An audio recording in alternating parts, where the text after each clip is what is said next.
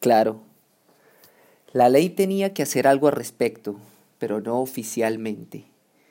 Tenía que ser la ciudadanía decente la que se encargara del asunto. Mi mamá me estaba contando una historia de cuando era chicoria, y allí fue que los oí. Al principio creo que nadie les prestó atención, pero después como hacía uno si sonaban mínimo cada diez minutos, unos lejos, otros cerca, y depende de la distancia uno podía oír los gritos. Por ejemplo, estoy seguro que al monito Grajales lo mataron en la esquina de mi casa.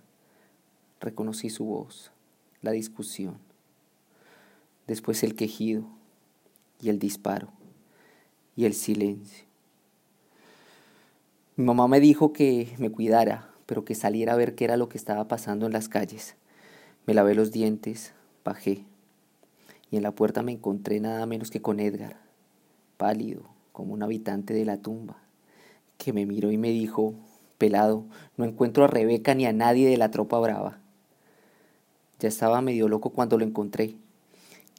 Era que andaba por todo Cali gritando los nombres de los muchachos la gente que lo veía no sé si comprendían, pero en todo caso no decían nada.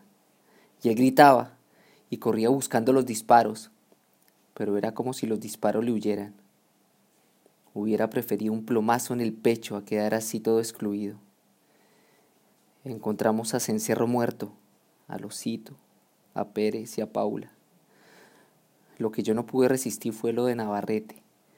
Estábamos en plena plaza Caicedo cuando oí a Navarrete que gritaba, que gritaba Edgar Piedraíta. Edgar gritó, Navarrete, Navarrete, ¿dónde está Rebeca? Y Navarrete, Edgar, Edgar. Y Edgar corriendo, buscando la voz. Navarrete, Navarrete, ¿qué es lo que pasa? ¿Quiénes son los que nos matan? Y en esas pum, y ya no volvimos a oír a Navarrete. Yo le dije a Edgar que no podía más, que lo dejaba. Y él ni me oyó, siguió corriendo. Yo corrí con qué terror, mi hermano, aprovechando que estaba cerca de la casa y me encerré en mi casa y le dije a mi mamá que no me soltara la mano en toda la noche. Y me pasé la noche oyendo los disparos y los gritos. El último disparo sonó a las cuatro el último grito, el de Edgar, cuando encontró a su Rebeca, tirada con seis tiros en el cuerpo y mojada con aguardiente todo el cuerpo. Le habían metido entre las piernas un papel en el que decía, dejamos a Edgar vivo para que recuerde esta noche y para que aprenda. Fragmento del atravesado de Andrés Caicedo.